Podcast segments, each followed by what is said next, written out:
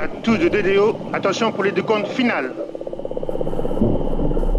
10, 9, 8, 7, 6, 5, 4, 3, 2, unité, top The James Webb Space Telescope has now arrived at its final destination. And this is the first ever image of a black hole. The lander may have lifted off again. Sky Green is ready. So maybe today we didn't just land once, we even landed twice. Touchdown confirmed.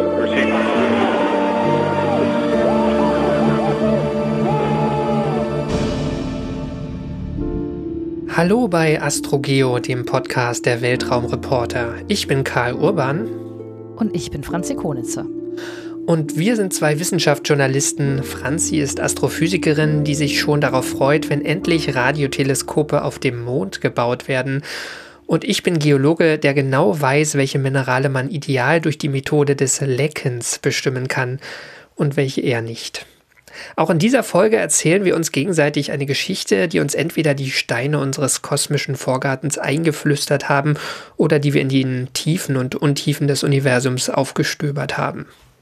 Karl, ähm, weißt du denn noch, was ich das letzte Mal für dich in den Tiefen und Untiefen des Universums aufgestöbert habe? Genau, ich kann mich erinnern. Du hast mich erzählt, wie ein gewisses Röntgenteleskop den Himmel durchmustert hat was so wahnsinnig spannend an diesen Röntgenquellen im Universum ist und warum dieser blöde Krieg in der Ukraine diese Arbeit erstmal unterbunden hat. Genau, ich habe dir die Geschichte von Röntgenteleskop Erosita erzählt. Und zu der Folge über Erosita haben wir auch ein bisschen Feedback bekommen. Erstmal vielen Dank dafür. Ähm, nämlich auf der Webseite von AstroGeo. Das Feedback äh, wurde angemerkt, dass bei der geschichtlichen Einordnung noch das Röntgenteleskop XXM Newton gefehlt hat. Das Röntgenobservatorium wurde ebenfalls 1999 gestartet und misst seitdem Röntgenquellen. Und da hat der Hörer natürlich völlig recht und danke für den Hinweis.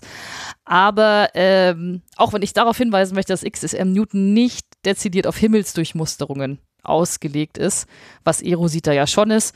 Und die Einordnung war auch nicht als letztes Wort zum Thema Röntgenteleskope gedacht, sonst hätten wir auch noch Chandra erwähnen müssen und, und, und. Aber was ich äh, gefunden habe, äh, was ich eigentlich sehr schön fand, als ich mich ein bisschen über dieses Röntgenteleskop da noch eingelesen habe, war, dass davon mehrere Quellen voller äh, Serendipitous Sources veröffentlicht wurden. Und äh, Serendipitous ist so ein Wort, äh, das benutzt man in der Astronomie immer, wenn man über irgendwas stolpert. Äh, per Zufall, also Zufallsfunde, also einfach Röntgenquellen, die man einfach so entdeckt hat, ohne danach zu suchen. Also es ist schon so in der Astronomie, es gibt Durchmusterungsteleskope und es gibt so, so auf, wie sagt man da, Aufsuchungsteleskope oder so, ne, wo man, wo man mm. eher kleinräumig einzelne Objekte sich anschaut, oder? Ja, ja, genau. Und, und XXL Newton, so wie ich, das ist so ein Zwischending aus beiden. Das kann auch größere Teile vom Himmel sich angucken. Aber bei Erosita war ja der Witz, dass es wirklich sich einfach ständig um die eigene Achse dreht und Stück für Stück einfach stumpf abmustert, ohne dass man jetzt sagen kann, okay, ich richte dieses Röntgenteleskop auf den Teil am Himmel. Genau. Ähm, das ist so ein Unterschied. Und das war auch das, das Besondere jetzt an dem Erosita, ja. Also eine Sache, ähm, mit der du mich ja völlig zurecht aufgezogen hattest, dass ich nämlich Erosita für ein Radioteleskop gehalten hat. Ich habe mittlerweile rausgefunden, woran das liegt, weil es gibt ja äh, dieser, dieser russische Satellit, wo ähm, Erosita drauf ist, das heißt der SPECT RG. Und ich habe festgestellt, ähm, dass es da noch eine andere Mission gibt, eine russische Mission, und die heißt SPECT R. Und SPECT-RG ist halt das Röntgen- und Gamma-Teleskop, ja. Und SPECT-R ist das Radioteleskop. Und das ist dieser Satellit, der ähm, im Jahr 2011 schon gestartet wurde. Und das ist tatsächlich so ein großer Radioparabolspiegel. Ich glaube auch ein relativ großer, der so im All entfaltet wurde. Ähm, und ich glaube, ich habe einfach diese zwei Missionen, die diesen ziemlich ähnlichen Namen haben, verwechselt. Was ich eigentlich auch ziemlich cool finde. Radioteleskope im All, offensichtlich. Aber ähm, Karl, du selbst hattest auch noch Feedback und zwar, du hattest angemerkt, dass wir unseres Wissens noch gar nichts von Hörerinnen gehört haben, oder? Ja, das ist, glaube ich, in, der, in, in unserer wissenschaftlichen Podcast-Welt leider immer noch so, dass es zu wenig Hörerinnen gibt. Insofern meldet euch mal gerne, ähm, weil wir wissen, ihr seid da draußen. Genau. Ähm, auch auch was, was ihr von unserem Programm denkt und was ihr mal gern hören würdet, aber meldet euch auch einfach und sagt, dass ihr da seid. Würde uns freuen.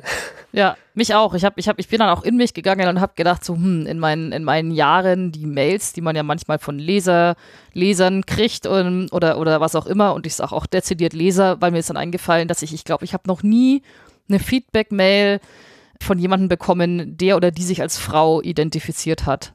Wo ich mir denke, irgendjemand muss doch das auch noch, also lesen oder so. Von daher ja, meldet euch gerne. Ihr müsst aber auch nicht, um Gottes Willen. So. So, dann würde ich sagen, können wir den Feedback-Block hier abschließen und wir springen die heutige Geschichte, die du mitgebracht hast, Franzi. Ausgabe 47 ist heute dran. Was hast du denn mitgebracht? Äh, gleich eine Frage für dich, du weißt es bestimmt. Äh, weißt du, Karl, wie eine Gravitationswelle klingt? Ja, weil ich habe ja ähm, unseren wunderschönen Jingle zusammengebastelt vor wenigen Monaten. Und da habe ich mir ziemlich viele mal angehört und habe irgendwie die, die schönste rausgesucht. Ich fand aber tatsächlich, die klangen alle nicht so richtig beeindruckend, gemessen daran, wie beeindruckend die Ereignisse sind. Ja, nur so Chip, Chip. Flup, flup, Aber ja. Ja, ja, äh, ein, ein Chirpen. Aber weißt du auch noch, wo du warst oder was du gemacht hast, als die Entdeckung der Gravitationswellen verkündet wurde?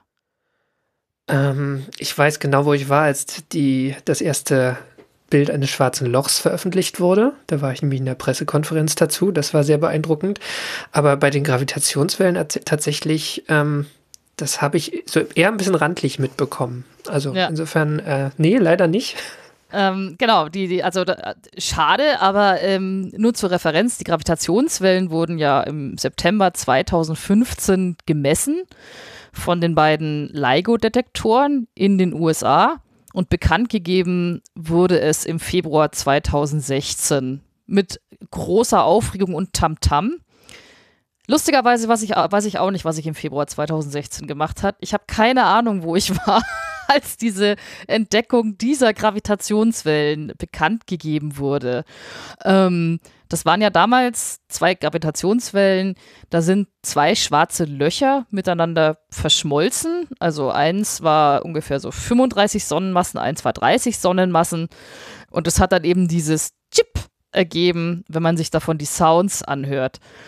Das war also 2016. Praktischerweise erzähle ich dir davon auch heute nicht, weil ich dir stattdessen erzählen will, wo ich war und was ich gemacht habe, als das allererste Mal Gravitationswellen entdeckt wurden. Damals im Jahr 2014. Okay. Da, ja, damals im Jahr 2014, als das allererste Mal die Entdeckung von Gravitationswellen bekannt gegeben wurden, habe ich gemacht eine Hospitanz beim Deutschlandfunk in Köln bei Forschung aktuell. Da war ich vier Wochen in Köln. Mein Arbeitsbeginn war ein Rosenmontag. Ähm, Oh, perfekt. super. bevor, ich da, bevor ich da angefangen habe, habe ich natürlich äh, allen erzählt, ich gehe nach Köln, ich fange am Rosenmontag an zu arbeiten. Ich wurde kollektiv ausgelacht, weil mir erzählt wurde, dass da sowieso keiner arbeitet. Aber ich lag falsch. Ich kam in diese Redaktion und es waren tatsächlich Leute da und ich habe also diese Hospitanz begonnen. Die, die wichtige Frage wäre, hast du auch unverkleidete Menschen getroffen? Ähm, im, Im Sender ja. Ah, ja. Im Sender okay. ja, aber ich weiß, ich bin, ich bin an dem ersten Morgen, ähm, ich, ich, ich wohne ja in München, ich, ich komme aus Bayern und dann war ich auf einmal nach Köln transportiert und fahre mit der S-Bahn zur Arbeit zum Hauptbahnhof Köln und mit mir in der S-Bahn ein so ein gesamter, ja, wie Spielmannszug, also mit diesen Outfits, die dann auch alle mit mir aus der Bahn ausstiegen, sich unten im Bahnhof Informationen ausgestellt haben, angefangen haben, ihren, ihren Marsch oder was auch immer zu spielen dann Richtung Innenstadt zogen und ich so, ja, das ist jetzt ein Kulturschock, aber ich, ich, ich nehme diese Herausforderung an. Und äh, Teil und äh, was äh, die Annahme dieser Herausforderung beinhaltet war, dass ich, ich glaube, es war auch in dieser Woche, habe ich eine Mail bekommen, äh, eine Einladung zu einer Pressekonferenz. Während dieser Pressekonferenz sollte eine große Entdeckung verkündet werden. Und wenn man solche E-Mails kriegt, dann horcht man ja eher auf als Journalist, weil äh, das ist ja in der Wissenschaft ein eher ungewöhnliches Vorgehen, dass ein wissenschaftliches Ergebnis per Pressekonferenz verkündet wird. Normalerweise läuft es ja anders. Man schreibt einen Fachartikel, man reicht den ein, der wird geprüft von Kolleginnen und Kollegen und dann wird darüber berichtet, wenn der Artikel veröffentlicht wird. Aber es war in diesem Fall dieser großen Entdeckung nicht so. Da waren es eben weltweit gleichzeitig stattfindende Pressekonferenzen. Und bei dieser Pressekonferenz haben sich Wissenschaftlerinnen und Wissenschaftler hingesetzt und gesagt, dass sie die allerersten Gravitationswellen überhaupt entdeckt hätten. Tada! Weißt du, weißt du jetzt, wovon ich dir erzähle, diese Folge? Äh, irgendwas mit Gravitationsfällen, aber worauf du hinaus willst, weiß ich noch nicht. Nee. Ach, immer noch nicht. Ja, genau. Wie gesagt, also, also cool, dann kennst du die Story gar nicht, weil das ist eine meiner liebsten, meiner, meiner, meiner liebsten Geschichten der, der, der, der, der letzten Jahre, was eigentlich mit diesen ersten jemals entdeckten Gravitationswellen war. Mhm. Bin schon total gespannt jetzt. Ja, ja. Wir sind, wir sind, wir sind im Jahr 2014, aber auch im Jahr 2014 war es eigentlich schon, bestand wenig Zweifel darüber, dass es Gravitationswellen überhaupt gibt, weil man kannte ja zu dem Zeitpunkt auch schon den Hulse-Taylor-Pulsar. Und der Hulse-Taylor-Pulsar ist ein, ein, ein Doppelsystem. Das ist, da ist ein Neutronenstern drin und ein Pulsar, was ja auch ein Neutronenstern ist, aber einer mit einem starken Magnetfeld, der immer so schön blinkt. Über Pulsare habe ich dich schon sehr oft jetzt zugelabert, weil die toll sind. Und das ist das erste äh, Doppelsystem mit einem Pulsar, was je, was je entdeckt worden ist, nämlich 1974 von Überraschung einem Menschen namens Hulse und einem Menschen namens Taylor. Und für diese Entdeckung haben sie nämlich dann auch gleich 1993 äh, den Nobelpreis für Physik bekommen. Mhm. Und zwar haben sie den dafür bekommen, weil dieser Doppelpulsar, den haben sie mit dem Arecibo-Teleskop entdeckt, mit diesem großen Teleskop, was inzwischen kaputt ist. Und diese beiden, dieses Doppelsystem umkreist sich, mhm. wie man das halt so macht. Und was aber Hulse und Taylor auch noch bemerkt haben, ist, dass sich, dass die quasi Inspiraling nennt man das, also dass sie sich immer schneller umkreisen. Ähm, und zwar, ich habe das, genau, die, die, die, die, die, die, die Umlaufzeit pro Jahr verringert sich um ganze 67,5 Mikrosekunden. Wow. Ja, ja, das ist jetzt nicht so, das ist jetzt nicht so wahnsinnig viel, aber du kannst dir ausrechnen, also ich meine, das wird dann auch noch immer schneller, je näher sie sich annähern und irgendwann in 300 Millionen Jahren werden äh, dieses, wird dieses Doppelsystem miteinander verschmelzen und dann die Art von Gravitationswellen da erzeugen, die dann Chip machen und die man dann auch hier auf der Erde messen könnte. Wahrscheinlich nicht in 300 Millionen Jahren, aber gut. Ähm, der Punkt ist, warum, warum wird diese, warum, warum, warum spiralisieren die immer schneller umeinander? Warum strahlen die, also warum verlieren die, warum verkürzt sich die Umlaufzeit? Und die Antwort ist, dass die beiden Pulsare Gravitationswellen abstrahlen. Ne? Schon während sie, schon während sie sich jetzt aneinander umkreisen. Und das kannst du genau umrechnen, wie viel Energie sie abstrahlen in Form von Gravitationswellen und das entspricht genau, ähm, dann äh, kannst, du, kannst du das daran festmachen, wie, wie, wie sich die Umlaufzeit eben verkürzt. Darf, darf ich dazu was fragen? Vielleicht kommst du noch dazu, aber mich würde jetzt ja schon interessieren, was da daran jetzt an dieser Entdeckung Nobelpreiswürdig war. Das schließt sich mir noch der, nicht. Der Witz ist, dass ähm, Albert Einstein mit der allgemeinen Relativitätstheorie genau das vorhergesagt hat, ähm, dass eben solche Objekte ähm, Energie abstrahlen in Form von Gravitationswellen. Und das ist, das ist eben der Witz. Ich meine, du musst dir vorstellen, das war 1964, 74 und zu dem Zeitpunkt äh, waren sämtliche, ich sag mal in Anführungszeichen, richtige Gravitationswellendetektoren Jahre und Jahrzehnte weit weg entfernt. Aber du konntest eben dieses Doppelsystem vermessen und direkt darauf schließen, wie schnell sich die beiden Objekte umkreisen, kannst du direkt die Energie ausrechnen, die in Form von Gravitationswellen abgestrahlt werden sollte. Und das hat, wie gesagt, mit allen Messungen und Vorhersagen der allgemeinen Relativitätstheorie übereingestimmt. Okay. Und noch, noch eine Frage: die, die Hals-Taylor, dieser Hals-Taylor-Pulsar, was zeichnet den aus? Also, was unterscheidet den von anderen Doppelsystemen? Also, haben die eine bestimmte Eigenschaft irgendwie? Ähm, der Witz ist, wenn sich einfach nur zwei normale Neutronensterne äh, umkreisen, dann kriegst du das ja nicht mit. weil das siehst du ja jetzt nicht unbedingt, außer du siehst sie im sichtbaren Bereich.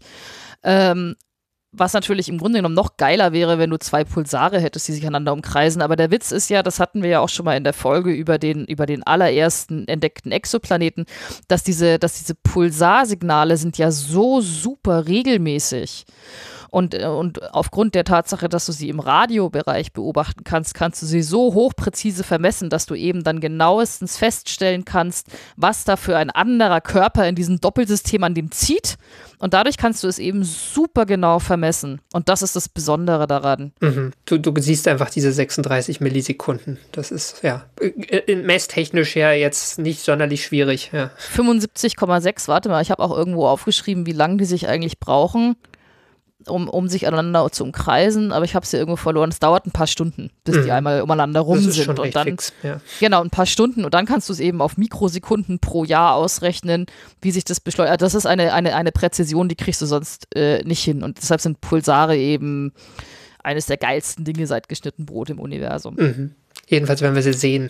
ja, genau. Aber deshalb gab es eben 1993 dafür den Nobelpreis für, die indirekt, für den indirekten Nachweis der Gravitationswellen. Also man wusste, das gibt sie und man weiß aber auch, es ist wahnsinnig schwierig, sie direkt nachzuweisen überhaupt. Das war jetzt auch bei LIGO dann 2016, dieses Chip, ein, ein ewiges Geeier, bis man die Experimente so weit hatte, dass man das überhaupt nachweisen kann oder über irgendeine Art von Gravitationswelle direkt nachweisen konnte. Aber was da auf dieser Pressekonferenz im Jahr 2014 verkündet wurde, das waren nicht die Gravitationswellen von diesem oder von irgendeinem anderen Pulsar. Also übrigens, die Gravitationswellen von dem Hals-Taser-Pulsar lassen sich bis heute nicht auf der Erde direkt nachweisen. Dazu sind die noch viel zu, äh, ich denke, langwellig. Sondern erst in 300 Millionen Jahren, weil dann kurz davor ist, äh, miteinander verschmelzen, dann könnte die LIGO aufschnappen. Okay, da müssen wir geduldig sein, würde ich sagen. Ja, also 300 Millionen Jahre mal gucken, ob, mhm. ob die Menschheit, der Planet oder der Gravitationswellendetektor so lange durchhält. Nein, was die Wissenschaftler äh, da nachgewiesen haben wollten, war nicht etwa dieses Chip, sondern den Urschrei des Universums. Ich äh, zitiere diverse Medien äh, aus diesem Anlass. Nämlich, sie wollten Gravitationswellen von kurz nach dem Urknall gefunden haben. Auch primordiale Gravitationswellen genannt. Also es sind die Art von Gravitationswellen, da sind die von den verschmelzenden schwarzen Löchern von LIGO nichts dagegen. Dann stellt sich natürlich die Frage, wo denn solche primordiale Gravitationswellen herkommen oder wie man die überhaupt nachweist. Und für den Nachweis dieser primordialen Gravitationswellen brauchen wir die kosmische Mikrowellenhintergrundstrahlung. So, die kosmische Mikrowellenhintergrundstrahlung ist ja das auch das, was immer, ich, ich mag diese Vergleiche nicht, ich finde das alles affig, aber es wird auch immer als Babyfoto des Universums bezeichnet, weil die kosmische Mikrowellenhintergrundstrahlung ist die Strahlung, die als allererstes, als das Universum durchsichtig geworden ist als sich Elektronen, als das Universum so kühl geworden ist nach dem Urknall, dass sich Elektronen mit Protonen verbinden konnte, um Wasserstoff zu bilden. Und auf einmal hatte das Licht, die Photonen, Platz, sich auszubreiten. Und dann ist das Universum sozusagen durchsichtig geworden. Und die Wärmestrahlung ähm, von, von dem Universum damals, also vom gesamten Universum, nicht von irgendeinem spezifischen Himmelskörper, den es zu dem Zeitpunkt noch nicht gab, sondern die Wärmestrahlung hat sich ausgebreitet. Und die war damals, ich glaube, im sichtbaren Bereich wäre die sogar gewesen. Aber damals ist ungefähr 380.000 Jahre nach dem Urknall. Und da war noch keiner da, um es zu sehen. Aber 380.000 Jahre nach dem Urknall, seitdem ist eine Weile vergangen. Das Universum hat sich ausgedehnt und damit auch diese Strahlung.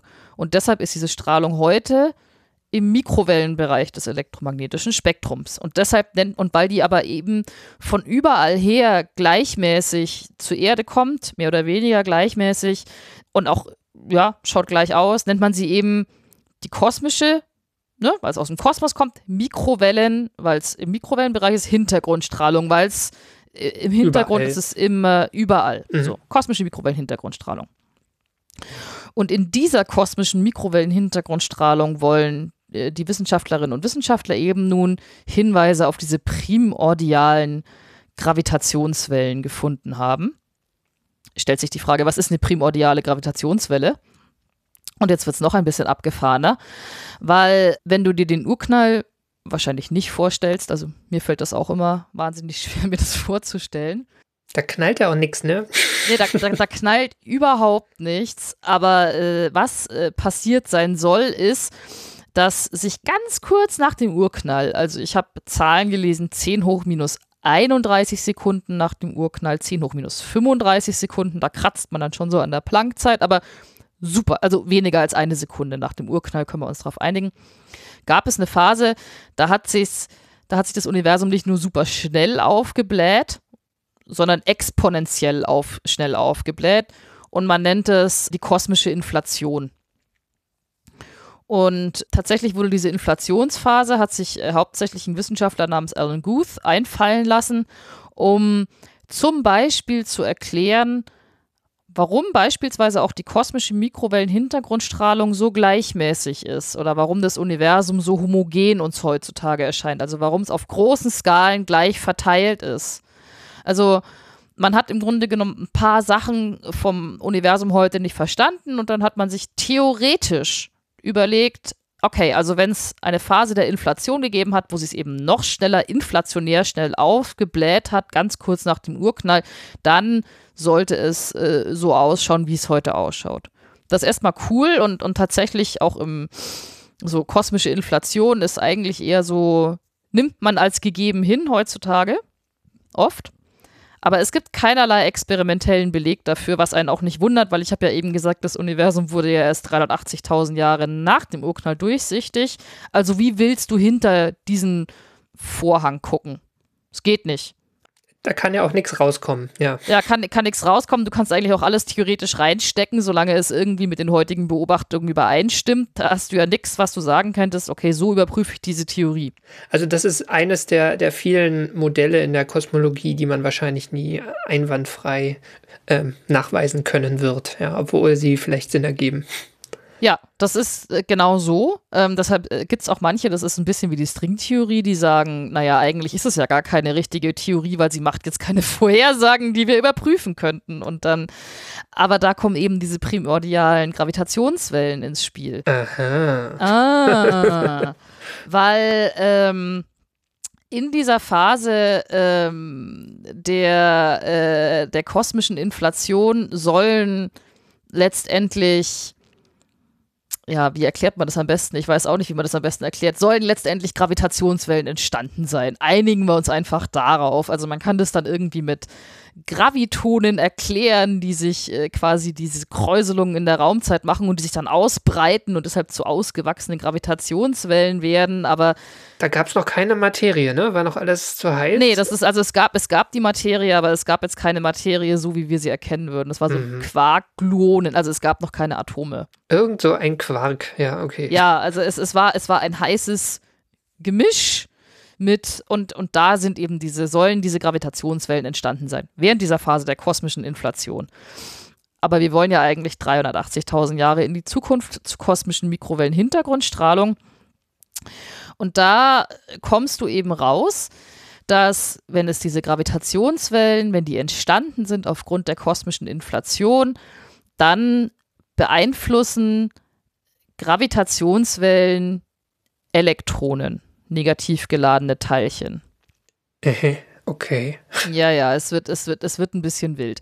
Und. Naja, es ist schon wild. Es bleibt wild, würde ich sagen. Ja, und wenn diese Gravitationswellen diese Elektronen beeinflussen, dann beeinflussen diese Elektronen die Photonen, die durch die Gegend dotzen zu dieser Zeit. Da kann ich jetzt folgen. Ja, das ergibt Sinn, genau.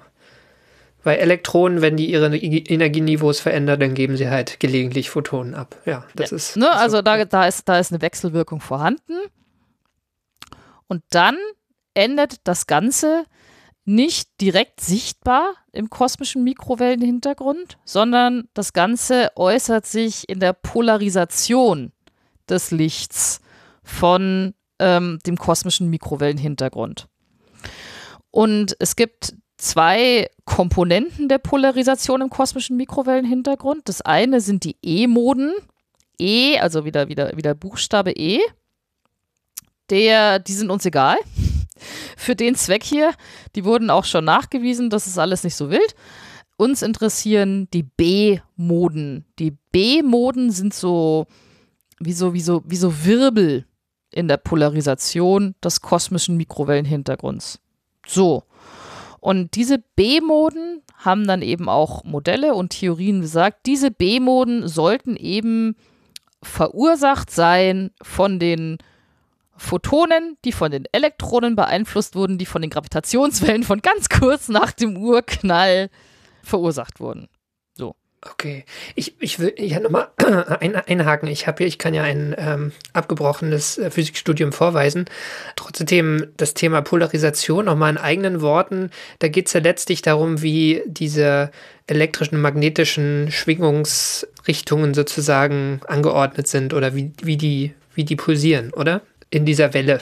Ja, und dass sie in eine, eine bevorzugte Richtung eben hm, schwingen, kann genau. man sagen. Mhm. Weil wenn, wenn man das Sonnenlicht jetzt habt, das ist unpolarisiert, da kommt alles durch und alles, was eine Sonnenbrille macht, ist im Grunde genommen das Licht polarisieren. Ne? Also dann kriege ich auf einmal polarisiertes Licht und damit habe ich den ganzen anderen Schmonzes rausgefiltert. Genau, und es gibt einfach astronomische Effekte, die Licht polarisieren können, sozusagen. Ja. Und das ist einfach eine weitere Information vom Entstehungsprozess dieses, dieser Photonen, ja. Genau, also zum Beispiel die, die E-Moden im, im, im, im kosmischen Mikrowellenhintergrund, die kommen zum Beispiel, weil der kosmische Mikrowellenhintergrund ist nicht komplett glatt, also es gibt schon ganz kleine Unterschiede. Und die, und die E-Moden in der Polarisation von diesem kosmischen Mikrowellenhintergrund rühren von Unterschieden in der Dichte der Materie her. Also diese kleinen Dichteschwankungen verursacht das eben. Und das wurde schon 2002 gemessen. Darüber ist auch nichts zu rütteln. Und diese B-Moden sind dann eben Gravitationswellen allgemein Veränderungen in der Raumzeit. Also B-Moden im kosmischen Mikrowellenhintergrund oder in einem gemessenen Signal können zum Beispiel auch von Gravitationslinsen oder irgendwie sowas hervorgerufen werden. So allgemein, ne? Raumzeitgewebe oder Raumzeit B-Moden passt. Da ist natürlich die Frage, wie misst man diese äh, B-Moden in der Polarisation der kosmischen Mikrowellenhintergrundstrahlung? Es sind sehr viele Aneinanderreihungen von Dingen, über die man sich sonst nie Gedanken macht, um letztendlich primordiale Gravitationswellen nachzuweisen, über die man sich sonst auch keine Gedanken macht. Jedenfalls nicht im Alltag. Ja, und die Antwort lautet, man misst das mit einem Teleskop am Südpol. Ähm, in dem Fall mit BICEP 2. Und damit kommen wir wieder zurück zu meiner Hospitanz beim Deutschlandfunk, als ich jene Mail bekommen habe, nicht am Rosenmontag. Und zwar, nachdem das eben verkündet wurde, wie man, dass man diese, dass man diese B-Moden nun mit diesem Teleskop vermessen hat, am Südpol mit BICEP 2, gab es natürlich eine Sondersendung zum damaligen Zeitpunkt. Und zwar durfte ich auch für diese Sondersendung einen Beitrag machen. Als Hospitantin hat man mich natürlich nicht auf die eigentlichen Gravitationswellen losgelassen, das ist ja klar, sondern ich durfte einen Beitrag über dieses Teleskop machen, über BICEP 2. Weil das ist ja auch schon mal abgefahren, dass man ein Teleskop am Südpol ähm, aufstellt. Und ich habe dann damals, habe ich mich mit äh, einem, einem Wissenschaftler unterhalten, der dieses Teleskop bespaßt hat in der Antarktis. Und der hat mir dann auch so erzählt, so, ja, man ist da halt alleine vom ungefähr Februar bis Oktober, neuneinhalb Monate lang. Dann sitzt man da mit ein paar Dutzend Leuten an der Amundsen Scott Südpolstation und bespaßt dieses Teleskop, weil ähm, das Teleskop muss auch noch zusätzlich, ich meine, man könnte sich ja denken, an der Antarktis ist eh schon kalt, aber nein, man muss es noch weiter kühlen. Und zwar immer noch mit flüssigem Helium auf wenige Grad über dem absoluten Nullpunkt. Das war also die Aufgabe dieses Wissenschaftlers. Tatsächlich den, den Radiobeitrag dazu, den habe ich nicht mehr gefunden, aber den, den Artikel zu diesem Radiobeitrag, den gibt es noch im Archiv und den werde ich auch verlinken. Dieser Typ hat äh, jahrelang dieses Teleskop brav äh, runtergekühlt, äh, hat, das, hat das bespaßt und dann hatte, äh, haben sie immer die äh, Daten täglich per Satellit nach Nordamerika übermittelt, wo eben die Wissenschaftler schon Hufescharren darauf gewartet haben dass diese Daten kommt, weil sie eben bei Septu hat einen kleinen Bereich am Himmel über dem Südpol eben beobachtet. Zwei Grad war der so groß, um eben diese Polarisation aufzuspüren. So. Und 2012 war die Beobachtungskampagne für BICEP zu Ende. Drei Jahre lang haben sie für die Datenauswertung gebraucht und dann war eben, tada, die Pressekonferenz in aller Welt. Dazu gibt es auch YouTube-Videos, das kann ich auch verlinken. Das war damals ja alles dann nicht mehr meine Aufgabe, aber auch nachdem ich oder auch während ich diesen, diesen Beitrag über dieses Teleskop ähm, gemacht hat, was mich damals tatsächlich ein bisschen noch erstaunt hat, ist, dass die Redaktion, für die ich ja damals dann auch tätig war, die war wahnsinnig vorsichtig. Also auch in diesem Beitrag, ich habe zwar über dieses Teleskop berichtet, aber auch als es dann gesagt hat, ja, die Gravitationswellen wurden entdeckt. Wir haben nie gesagt, sie wurden entdeckt, sondern es war super viel Konjunktiv. Es war hätte, es sollte, es könnte, sie wollen nachgewiesen. Also es war schon eher so und ich habe halt so, oh, die sind aber, die sind aber äh, ganz clean, was sowas angeht, während hingegen andere, andere Medien haben sich hingestellt und eben vom Urschrei des Universums geschrieben. Also es war ein, ein, ein gewisses Gefälle in der Berichterstattung vorhanden.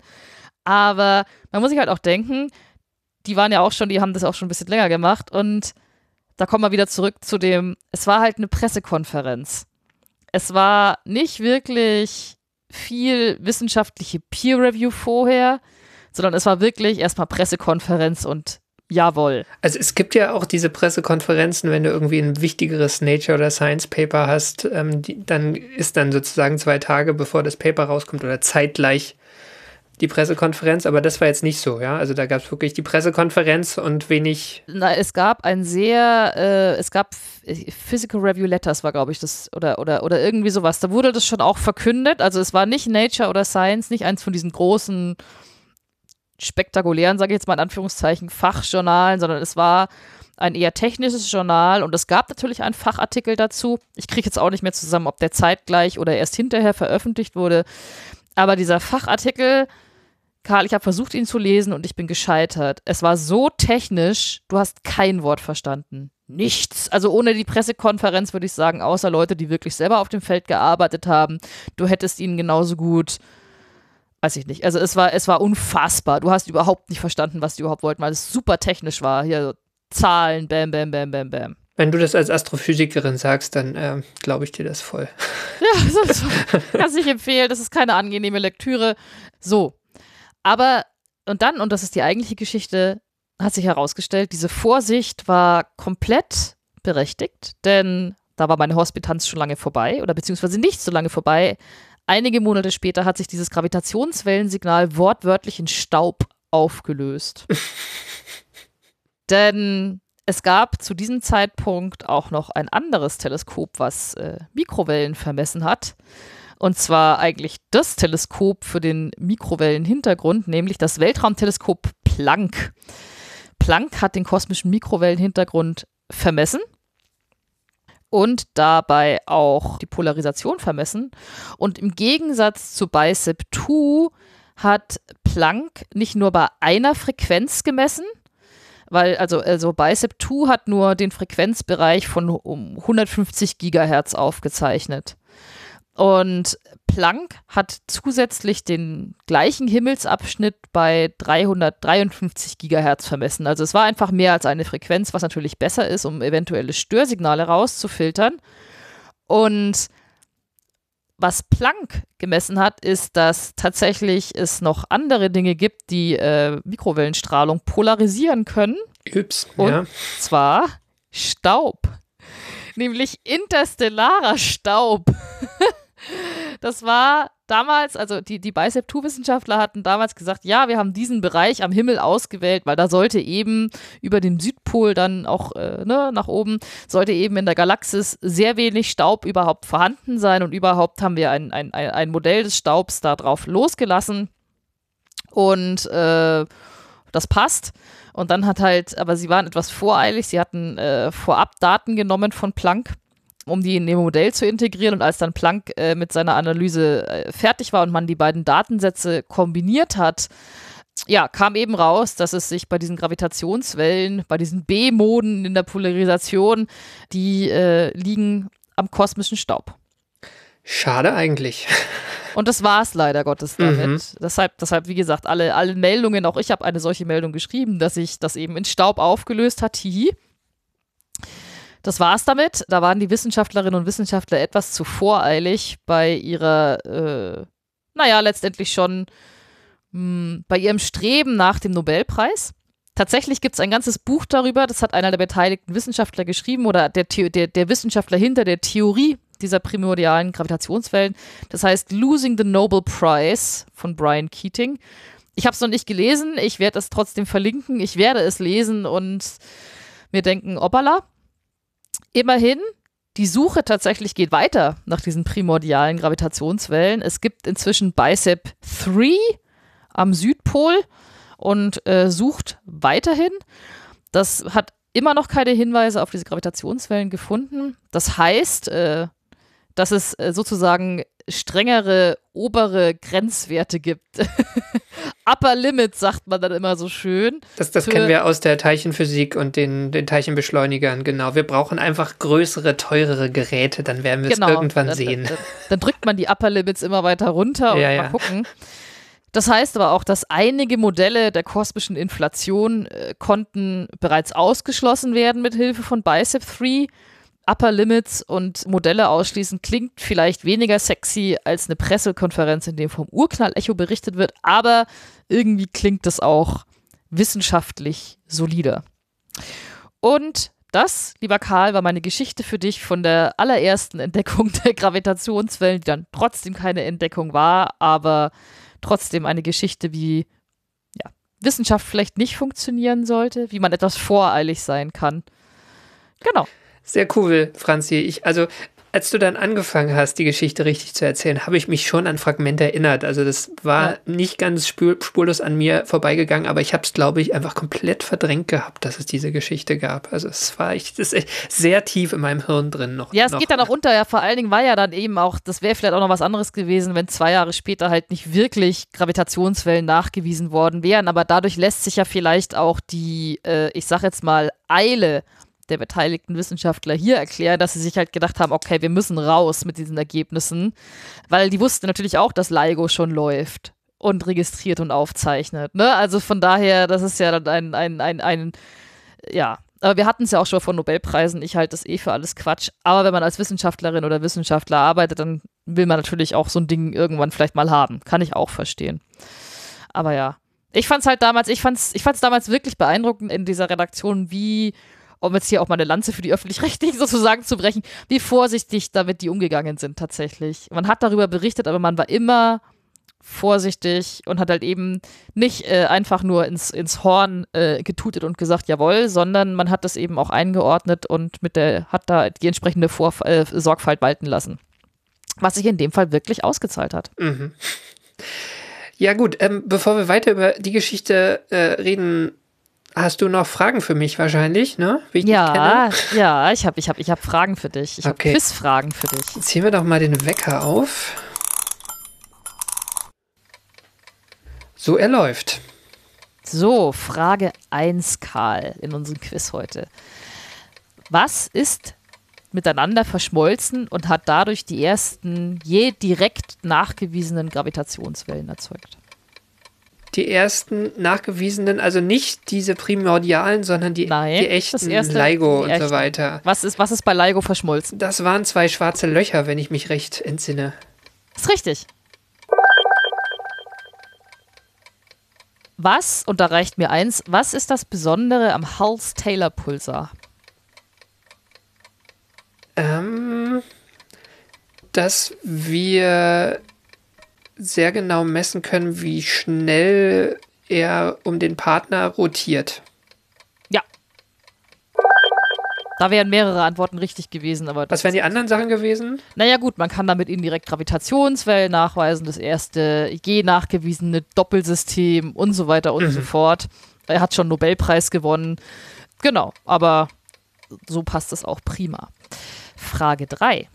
Wie lassen sich prinzipiell primordiale Gravitationswellen nachweisen, vorausgesetzt es gibt sie?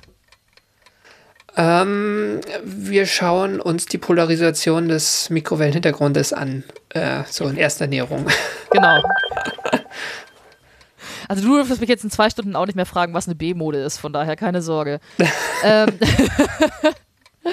Frage 4. Wo stand und steht das Teleskop, mit dem angeblich primordiale Gravitationswellen nachgewiesen wurden? In der Scott Amundsen Base am Südpol. Und ich glaube, die steht so richtig, richtig am Südpol, ne? Also Ja. das, das, äh, das Ding finde ich echt beeindruckend. Ja, genau, da steht sie.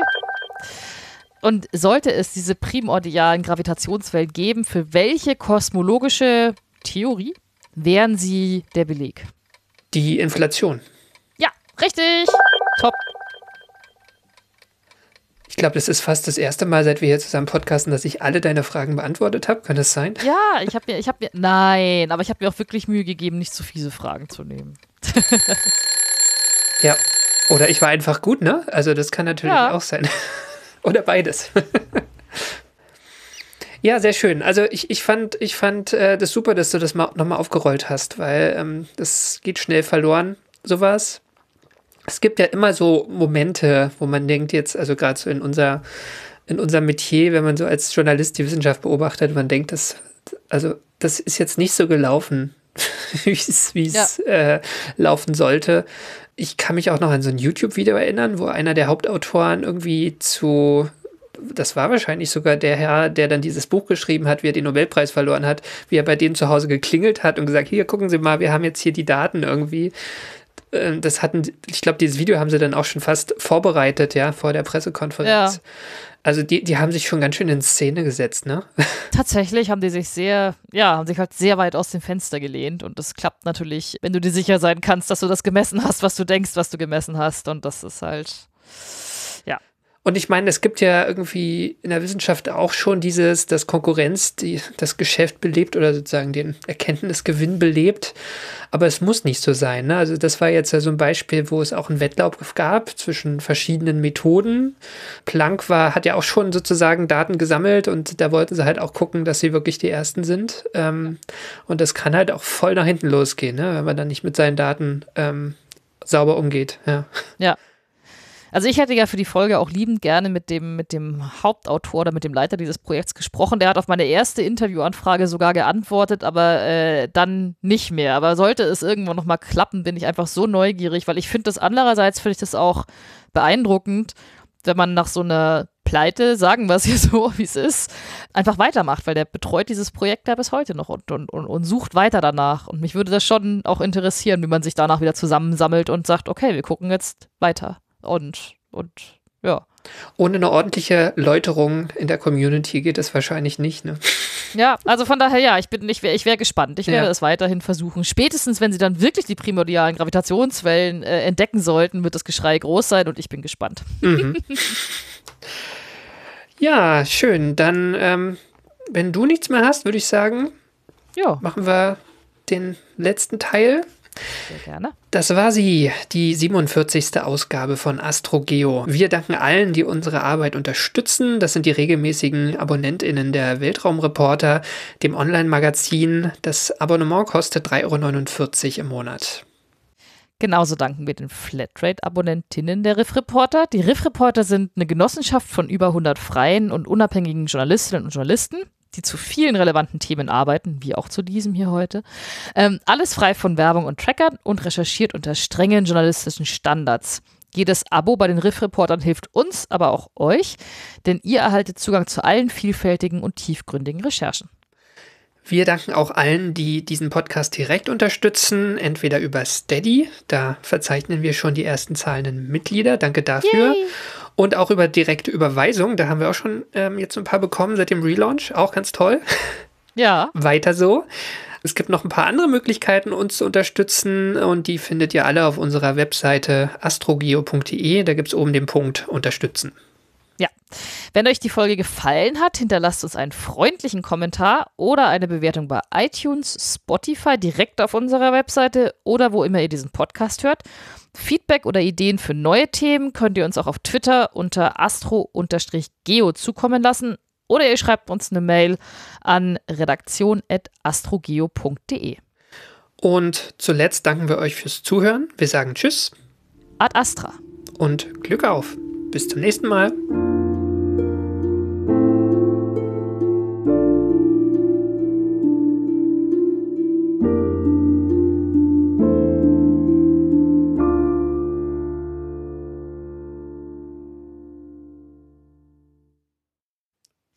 Warte mal. Der Wecker, Der Wecker hat schon ausgegeben. Der Wecker gibt auf. Karl gibt auf. Der Wecker gibt auf. Ähm, wo ist er? Hier ist er. Jetzt. Ah nee, das war der falsche. Ah, ja, ja, ja, ja. So, schneiden wir alles raus.